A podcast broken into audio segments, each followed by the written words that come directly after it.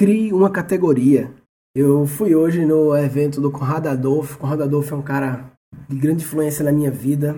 Depois eu conto a história dele completa. É, talvez foi uma entrevista com ele para contar como a gente se conheceu. Eu contei um pouco no evento hoje lá, tem muita coisa interessante, mas é um cara que teve uma grande influência em mudar o rumo da minha vida nos últimos anos aí. E o Conrado tem um evento chamado 8 Pays, baseado no livro chamado 8 Pays. E fui, fui lá no evento, fui só no final dar uma olhada lá, dar uma prestigiada e tinha uma palestra do Pedro Superti, que é um cara super inteligente também, super criativo, super diferenciado, Pedro Superti. Ele tem um podcast, uh, Superti. Bota Pedro Superti aí no iTunes, você vai encontrar. E aí o Pedro Superti tá falando do assunto que eu adoro: posicionamento. Adoro esse assunto. Posicionamento, adoro como você encontrar um posicionamento. É uma arte difícil, ninguém não tem respostas certas e erradas, mas assim, é uma arte interessante. E essa coisa de criar uma categoria, ele tava falando sobre ah, como você. É, isso é uma coisa, acho que eu já fiz um podcast sobre isso, é uma coisa que eu, eu sempre falo muito, que é tipo, a melhor forma de ser líder no mercado é criar um mercado. Que ele falou a categoria, né? Tipo carro, né? Carro é uma piada que eu fazia no stand-up, né? Que é, todo carro diz que é o melhor da categoria, porque existe uma categoria para cada carro. Cada carro cria sua categoria, aí todo mundo fica o melhor da categoria, sabe? Um exemplo que o Pedro dele falou: ah, um reino, tem lá um reino que tá bombando lá. Você quer ter o seu reino também. Aí o que, é que você faz? Uma opção é você ir lá, destruir o reino do cara, outra opção é criar o seu reino. Criar o seu mercado, criar um mercado e uma coisa que eu lembrei quando ele falou isso é que quando eu comecei na comédia, eu comecei na comédia e tava na briga aí de shows de bares, de fazer shows no bares, de tentar coisas na televisão para conseguir visibilidade, para poder ter um espetáculo próprio e viajar o espetáculo próprio, mas enquanto isso fazendo show nos bares e fazendo uma palhinha na Praça Nossa, uma palhinha não sei o que, no show do Tom, nos programinhas no Faustão, e até que, ou seja, eu tava brigando nesse nesse mar vermelho aí de galera, todo mundo fazendo a mesma coisa, até que eu tive a sacada de criar uma nova categoria para dominar essa categoria.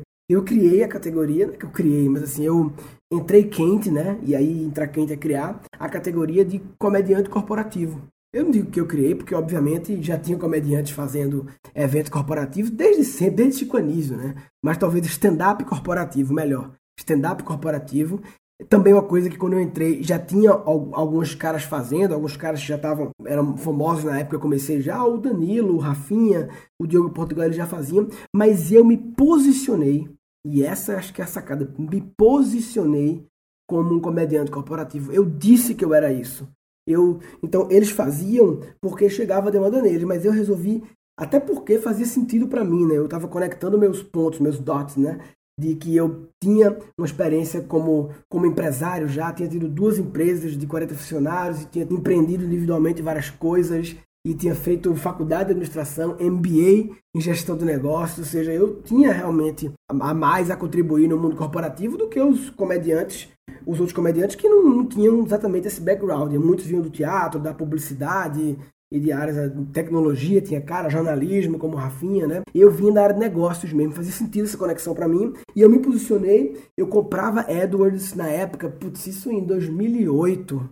Estava começando o Edwards, eu acho, sei lá, e eu, eu o primeiro cara a comprar Edwards, as empresas queriam buscar lá é, sobre isso, e eu comprava palavras-chave lá para divulgar o meu site, tinha um site que eu falava comediante corporativo, sabe? Eu posicionei nisso e liderei. E aí, durante alguns anos aí, era o cara que mais fazia stand-up comedy, não era palestra, show mesmo, show de stand-up, só que adaptado para a empresa, né? com algumas adaptações de acordo com o brief da empresa, com a situação, o linguajar um pouco adaptado, menos putaria e tal, não zero, mas menos, mas um pouco mais leve, e algumas piadas mais sobre o universo corporativo geral, enfim, me posicionei como isso. Então, a palestra do Pedro Superti hoje me fez lembrar disso, né, que a importância de você, se você posiciona bem e você encontra um buraco dentro do mercado, eu sempre gosto de fazer aqueles gráficos, sabe? Que você bota assim, sei lá, vários círculos e interse intersecção entre eles. E você tenta. Não, não é nem isso. É um, é um gráfico de mostrar. Esse é outro. É, não vai dar para explicar um gráfico em áudio, né? Mas um gráfico de funcionamento legal você pegar todos os seus concorrentes, tanto os diretos como os indiretos. Porque, por exemplo, quais são os concorrentes diretos, no meu caso, do comediante? Outros comediantes. Quais são os concorrentes indiretos? Os mágicos são concorrentes indiretos. Os palestrantes são concorrentes indiretos. Concorrem pelo aquele espaço no evento das empresas que vai ter uma atração externa. Isso, então, como pegar todo esse mapa de concorrentes diretos e indiretos e escrever eles assim, é, criando alguma XY, né? criando uma, um eixo vertical, um eixo horizontal, baseado em, sei lá, aí depende de você, o critério podia ser mais humor ou menos humor, mais conteúdo ou menos conteúdo.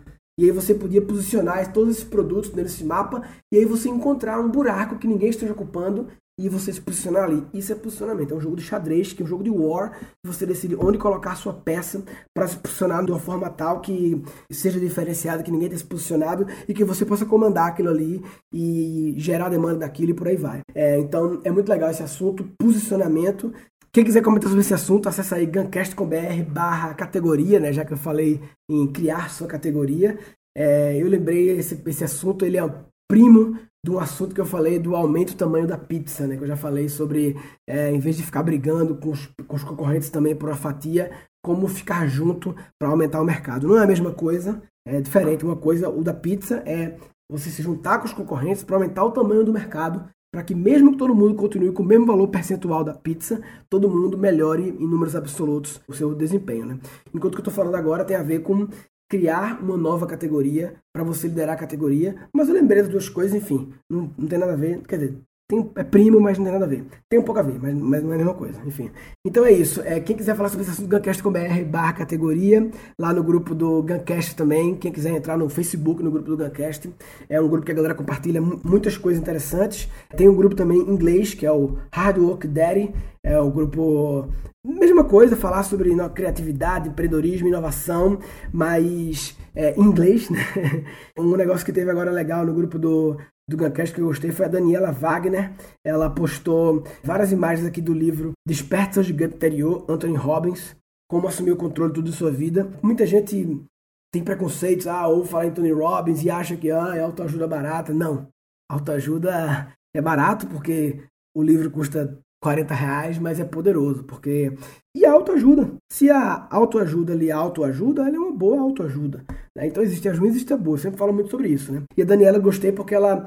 Esse livro é grosso, são 600 páginas. Eu nunca li todo esse livro. E ela leu, sublinhou e ela compartilhou, velho. Criou um álbum Grifo Nosso. Muito foda. E aí ela compartilhou vários trechos do livro com os grifados dela. Porra, coisa fina, fina. Do caralho, Daniela, do caralho me deu vontade de pegar o livro de novo. E eu comecei a ler ele e li acho que um terço, não necessariamente o primeiro terço, pulando e tal, e parei porque eu estava no. sei lá qual foi o contexto, mas deu vontade de retomar esse livro. Obrigado por ter gerado esse valor aí para a galera no grupo do Guncast, a Daniela Wagner. Resumindo, que eu queria falar isso é a importância de encontrar um posicionamento para não ficar colocando as suas peças no mesmo lugar que todo mundo colocou as peças e ficar todo mundo brigando sangrento, uma coisa que não dá, não, não vai dar em nada. Né? Então, talvez mover a sua peça e ocupar um outro espaço, criar uma categoria para você, se posicionar diferente para poder nadar tranquilo sem muito aperreio. Se você não está pensando no seu posicionamento e colocando sua peça num lugar diferenciado para ter o posicionamento diferenciado, você está de brincadeira na tomateira. Ah, tá de brincadeira na tomateira. Tá de brincadeira na tomateira. Ah, vai, Nesse episódio foram capturados quatro insights. A melhor forma de ser líder no mercado é criar um mercado. Uma opção é você ir lá destruir o reino do cara, outra opção é criar o seu reino, criar o seu mercado. Entrei quente, né? E aí entrar quente é criar, mas eu me posicionei, e essa acho que é a sacada, me posicionei como um comediante corporativo. Eu disse que eu era isso. E aí você encontrar um buraco que ninguém esteja ocupando e você se posicionar ali. Isso é posicionamento. É um jogo de xadrez, que é um jogo de war. Você decide onde colocar sua peça para se posicionar de uma forma tal que seja diferenciado, que ninguém tenha se posicionado e que você possa comandar aquilo ali e gerar demanda daquilo e por aí vai. Falou, papai.